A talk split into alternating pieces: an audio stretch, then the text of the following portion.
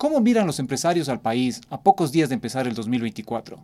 Acompáñennos en esta entrevista con María Paz Gervis, la presidenta de la Cámara de Industrias y Producción. ¿Existe una receta para el éxito? Podríamos preguntárselo a ChatGPT, pero mejor te traemos a los maestros Jedi de los negocios y te contamos cómo lo hicieron en Interview de Forbes Ecuador. Se termina el año y hoy nos acompaña en el estudio de Forbes Ecuador María Paz Gervis, ella es la presidenta ejecutiva de la Cámara de Industrias. Bienvenida María Paz a, a nuestro estudio. Un gusto tenerte aquí. Queremos conversar contigo sobre cómo ha, cómo ha sido este 2023, movido en lo político, movido en lo económico, en lo empresarial. Eh, rápidamente, si nos cuentas, ¿cómo, cómo, cómo miras este año? Lo, lo bueno primero y algo que se pueda mejorar. Hola Pedro, primero muchas gracias, un gusto para mí estar aquí y para todos quienes nos escuchan, que sé que es una audiencia importante. Entonces, pensar en el 2023, un año movido, un año movido en todos los niveles, pero también yo creo que eso es un poco la característica del Ecuador, cuando decimos un poco entre broma y en serio que el Ecuador uno no se aburre, cierto. Y, viéndolo en positivo, porque creo que, de largo sabemos cuáles son los desafíos, es ver que, que, los ecuatorianos y ecuatorianos por eso somos resilientes, porque sabemos que tenemos unos contextos complejos, una institucionalidad débil en términos generales, mayoritariamente, con honrosas excepciones, con momentos, y eso nos obliga siempre a reinventarnos, ¿no es cierto? Ha sido movido en lo político, ha sido movido en lo económico, pero también yo sí quiero señalar que, estamos ante un momento de esperanza. Los cambios normalmente generan esperanza y, y, algo que a mí me gusta muchísimo, y esto sí voy a compartir algo quizás más personal, es una experiencia que yo he tenido. Eh, en, este transitar de, mi vida académica o, de asesoría como, como eh, abogada, politóloga, al mundo empresarial como representante gremial. El rostro de las cámaras, ¿no? sí, este, este transitar, una de las lecciones súper bonitas que me dejó, algo que yo agradezco a la vida, es que este año yo he podido mirar el país desde otra esfera. Y eso no es poco. La mirada del Ecuador productivo es una mirada de esperanza, porque quizás cuando uno está mirando desde el análisis político, desde otras esferas de la sociedad, y tienes estas categorías de análisis donde ciertamente ves los desafíos y ves que, en términos em, muchas veces jurídicos, políticos, hay cosas que no cuadran.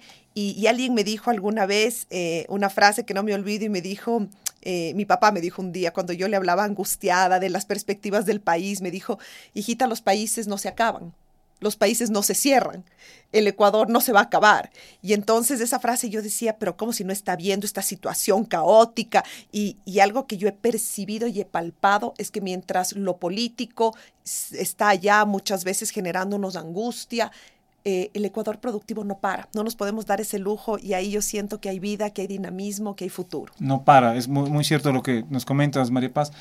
¿Qué dicen los afiliados de la Cámara cuando se reúnen, cuando tienen las sesiones, cuando se encuentran?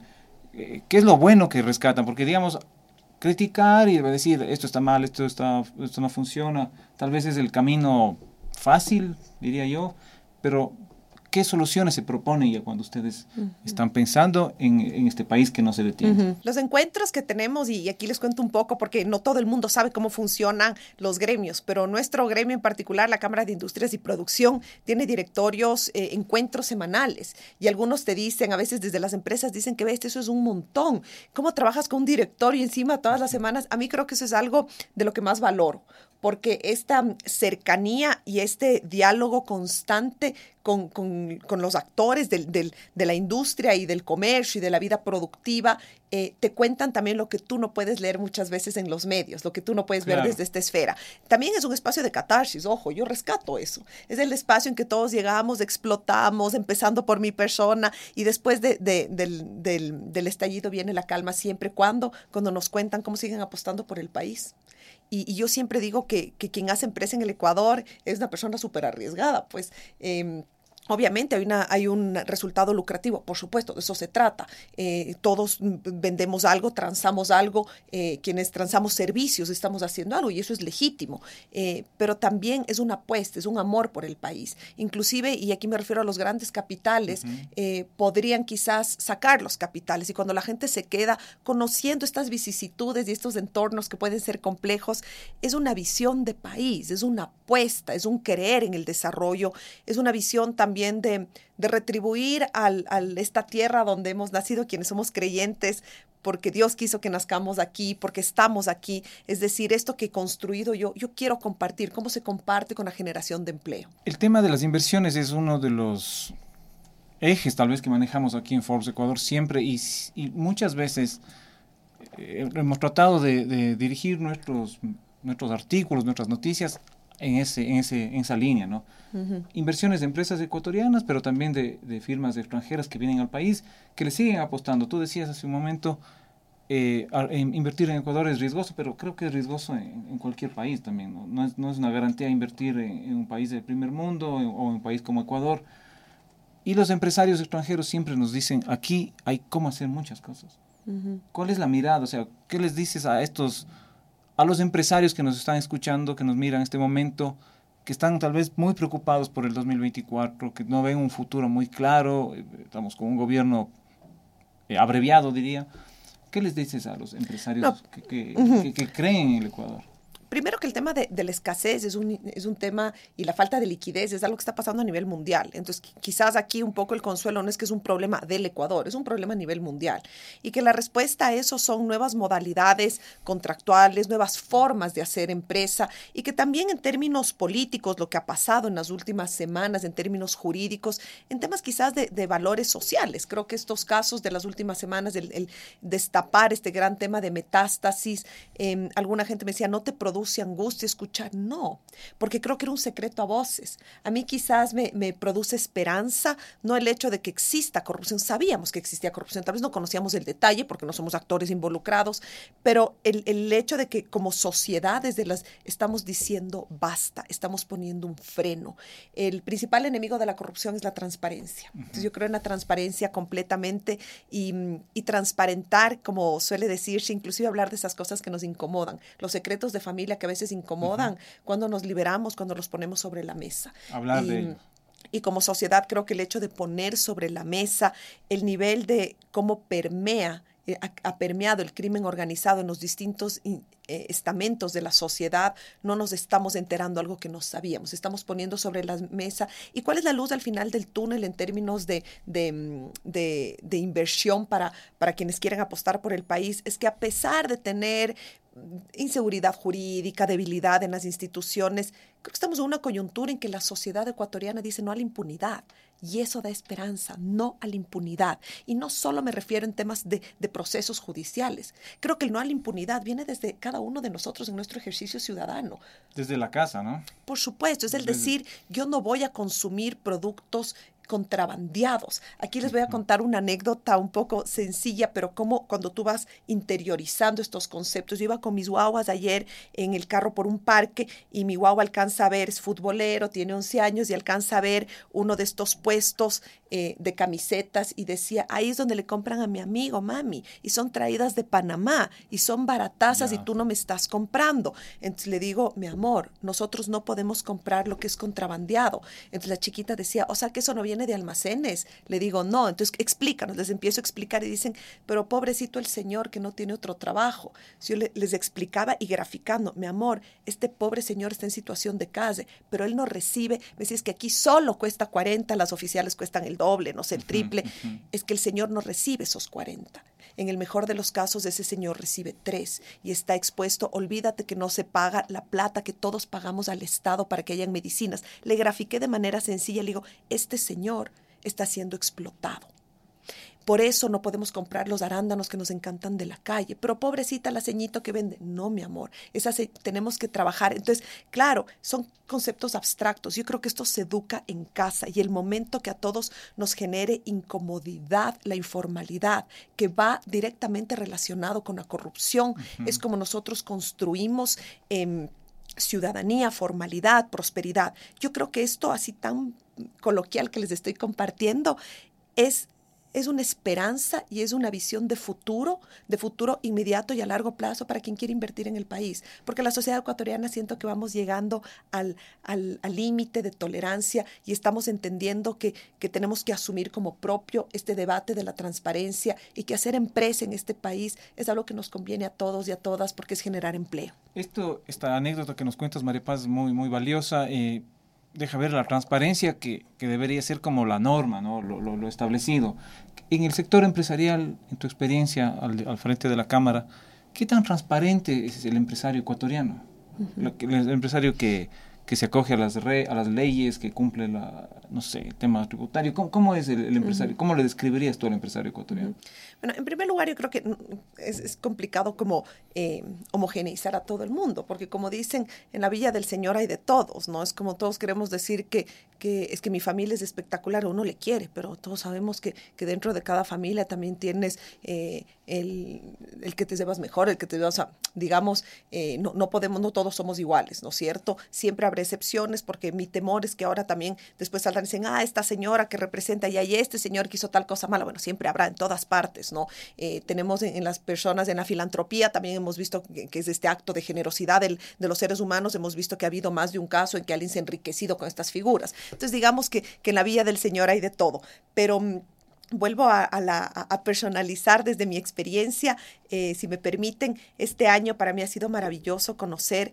eh, el ímpetu del empresario ecuatoriano. Le soy sincera, yo no lo conocía, a pesar de que mi esposo es empresario y trabaja, yo tenía la experiencia de ver eh, las personas puntuales que yo conocía. Uh -huh pero mm, yo lo que veo es que en términos generales los empresarios y empresarias ecuatorianas es gente resiliente, como decía al comienzo, porque se han caído y se han levantado varias veces. Eh, todos estos libros de, de, las grandes historias de Starbucks, de, te cuentan cómo intentaron cinco o seis veces, pero aquí no se han caído solo en el tema de pegar en, en el negocio centro, sino que aquí sí, tenemos que decirlo muchas veces, tú tienes que pelear con una institucionalidad que no favorece la competitividad y nosotros uh -huh. nos hemos aprendido a adaptar y a dar respuesta eso. La segunda cosa que yo sí quiero contar es que hay una relación del empresariado con su trabajador muy cercana. Y eso yo creo que tiene que ver mucho con la cultura ecuatoriana. A veces vemos las cosas malas de la cultura ecuatoriana, pues hablemos de las buenas. De bueno, claro. Hablemos de las buenas y aquí nosotros eh, lo personalizamos todo. A mí inclusive me critican muchas veces, ¿por qué personalizas? Digo, porque somos personas, detrás de las instituciones estamos personas. Yo lo que he visto y en grandes empresas, ahora que visito plantas, y esto es algo que a mí me encanta, eh, descubrí que yo sí tengo un corazón bien de industrial. A mí me encanta ir a ver máquinas y fierros, me parece alucinante, todo me impacta de maravilla, porque cuando tú recibes los productos, no ves todo lo que está detrás. Y esa cadena tiene un valor en lo humano. A mí a lo que me ha encantado después de, de, visitar diversas plantas de diversos tipos de industrias es que yo voy normalmente, me reciben a mí los CEOs, los gerentes, los presidentes de directorio y no voy a poner nombres aquí por respeto, pero algo que me admiró desde el día uno es que cuando yo voy caminando van saludando del nombre a los obreros. Y esto no es menor, esto es un montón. Esa es una cualidad Porque, que que deberíamos cultivarla todos, ¿no? Los ecuatorianos y ecuatorianas tenemos esta característica, somos muy familiares. Aquí no trabajan personas, aquí trabajan familias. Yo caminaba con uno de los gerentes de una de las empresas más grandes de este país y me llevó a conocer una de sus tantas plantas y paró y le saludaban, señor, no sé cuántitos buenos días, y él le decía, ¿cómo está? A los más mayores les trataba de señor, a los menores del nombre con más familiaridad, ¿cómo sigue tu mamá? Se está recuperando, mm. me alegro. Entonces el le decía, ¿cómo vas con el tema del ojo? Y estoy bien, gracias. Me dice, tiene un cuadro de alergia y le apoyamos desde aquí. Y a mí, yo soy bien llorona, la primera salida de una planta me subí al carro, le llamé a mi esposo y me puse a llorar. Y dije, en este país hay gente extraordinaria. Y esto que damos por sentado ahora que he tenido, y si me das chance unos minutos de contar la experiencia de la representación internacional, visito muchos países de la región y de otros lados y voy a fábricas, yo pido ver porque quiero ver la diferencia y tienen otras cualidades, pero la distancia cultural, legal inclusive, si me meto capaz que me estoy intrometiendo. Acá no, acá y, eso es algo lindísimo de nuestra, de nuestra cultura, que tenemos que rescatar. Aquí somos personas, aquí somos redes familiares, redes comunitarias, y esa es una característica del empresario ecuatoriano y de la empresaria ecuatoriana. Aquí se cuida familias. Entonces, para hacer un resumen breve y continuar, eh, el ímpetu, la resiliencia y la cercanía que existe del empresario con su, con su equipo.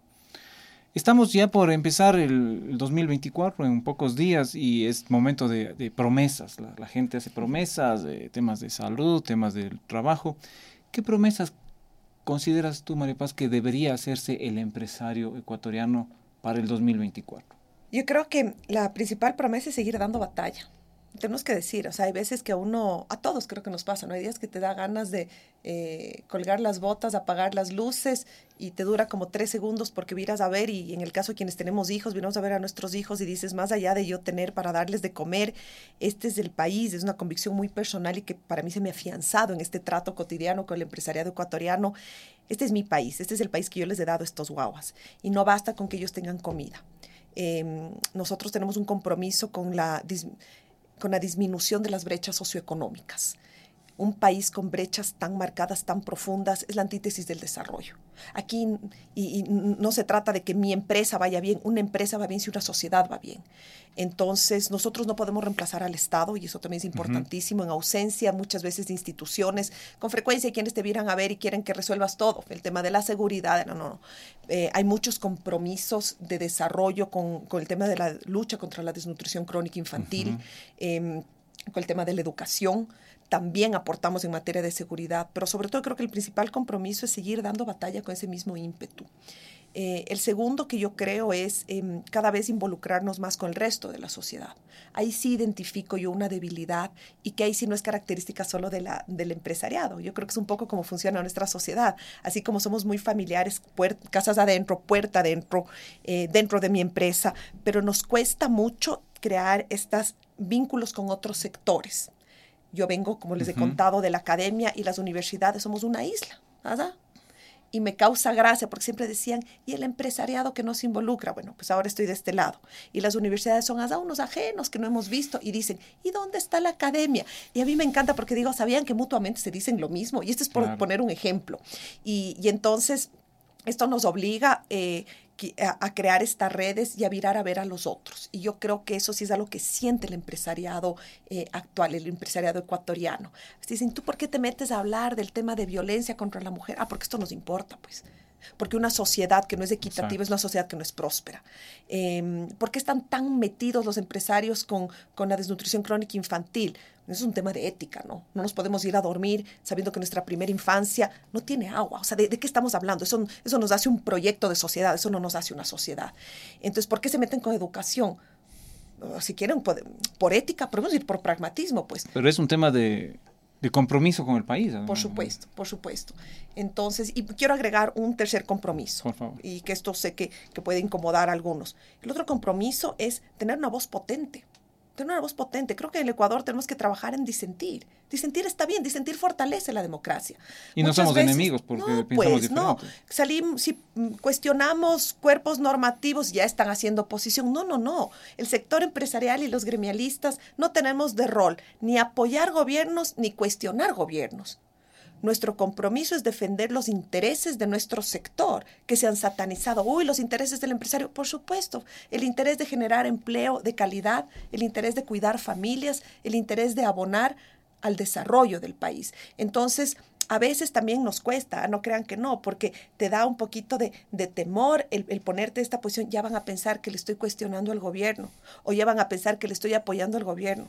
Yo les invito a que, a que sigamos siendo fuertes, a que, a que abonemos en la construcción de una sociedad civil sólida. Nuestro rol va a ser tener una voz potente, no callarnos frente a nuestros principios en defensa, en cuestionamiento, le guste a quien le guste, eso abona la democracia. Y esto de disentir que tú mencionas, María Paz, es muy importante, ¿no? no porque yo piense diferente a ti o diferente a otra persona, soy tu, soy tu rival, soy tu enemigo. O sea, creo que se ha polarizado tanto la sociedad que a veces nos pensamos o nos sentimos enemigos de alguien por pensar distinto y más bien eso es lo que debería hacernos, debería enriquecernos. Sí, y después también, no sé si ustedes, si tú has notado, pero a veces hay este fenómeno de que una vez que ya tienes una postura, si cambias de visión, no, pues te van a ver como débil o como que a qué interés respondes. Es un, un tema de construcción de madurez de la sociedad. A mí me pasa, yo soy de ideas fuertes normalmente y entonces entro con unas convicciones, la Junta, por eso me gusta tanto la Junta y escucho de quienes piensan distinto a mí, de quienes tienen formación distinta a mí y a veces salgo y me quedo pensando y digo, No, pues esta es otra mirada. Pero para mí, yo al menos en lo particular, yo esos días, yo doy gracias a Dios, porque eso es crecimiento. Y el poder mirar las cosas desde otra orilla, que por esta composición de nuestra sociedad no siempre tenemos todos ese privilegio. María Paz, te queremos agradecer por tu tiempo, por tu visita y no sé si tienes algún mensaje adicional para los empresarios, para los emprendedores, para la sociedad en general, desde tu posición al frente de la CIP. ¿Qué, qué mensaje les darías a los ecuatorianos para empezar el 2024 con la mente positiva? Sí que tenemos que entrar con, con, todas las ganas, con las pilas puestas, porque el país nos necesita. Tenemos desafíos inmensos, pero en los desafíos también hay oportunidades. Yo veo que en el Ecuador hay muchas cosas por construir y, solo me mando una última cuña contándoles que para 2024 em, e, existirá, se llevará a cabo aquí en el Ecuador eh, la cumbre de jefes de Estado y de Gobierno, que es algo que pasa desde hace más de 25 años eh, entre los países de Iberoamérica, es decir, la región, incluyendo España y a Portugal. Estos encuentros de orden político conllevan desde hace 15 años, esta va a ser la decimoquinta cumbre, encuentros empresariales. ¿Por qué? Porque se entendió que, debemos dialogar, que el sector productivo debe dialogar constantemente con el Estado, que la relación público-privado debe ser el orden natural de, un devenir social. Darse este la año, por supuesto, este año será en el Ecuador. Em, el presidente Novoa. 2024 será. 2024, perdón, sí, o sea, esta nueva, quise decir.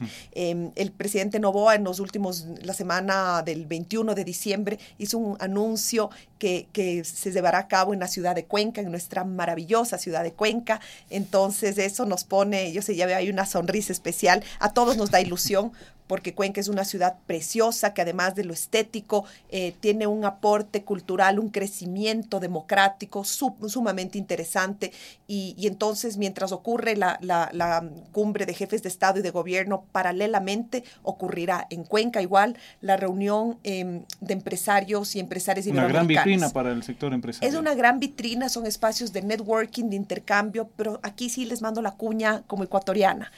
Es la oportunidad de contar lo maravilloso que es este país, de dar esta otra cara. Somos un, una sociedad civil bollante, somos un empresariado que crece fuerte, unido, absolutamente unido. La unidad empresarial creo que ha sido una de las claves en, el desarrollo de, esta cumbre precisamente y, creo que es el momento de, hacer noticia también por cosas positivas y de que miren, además de, de que nuestra ciudad de Cuenca es preciosa, pero que miren también todo el debate público y político que somos capaces de liderar desde el Ecuador. María Paz, muchísimas gracias por, acompañarnos, por compartir con nosotros esta mirada del país y te esperaremos en próximos podcasts aquí en Forbes. Muchísimas gracias a ustedes. Felicidades para el nuevo año. Muchas gracias. ¿Existe una receta para el éxito? Podríamos preguntárselo a ChatGPT, pero mejor te traemos a los maestros Jedi de los negocios y te contamos cómo lo hicieron en Interview de Forbes Ecuador.